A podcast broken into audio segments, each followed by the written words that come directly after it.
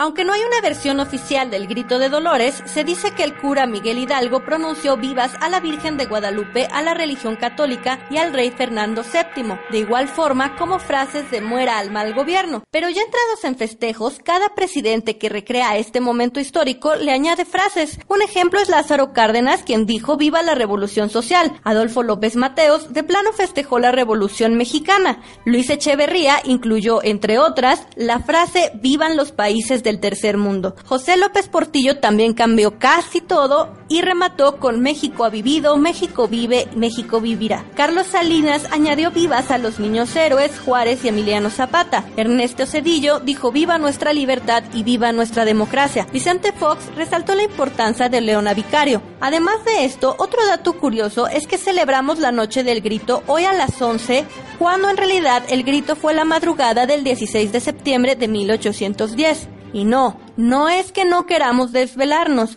es que cuentan los registros de la historia que el general Porfirio Díaz cumplía años el 15 de septiembre y decidió por eso comenzar a celebrar con festejos nacionales desde este día. Luis Armando, Joeme, ¿qué piensan hacer la noche del grito? Para Capital Noticias con producción de Paulina Meneses, Alejandra Cueto. Capital Noticias.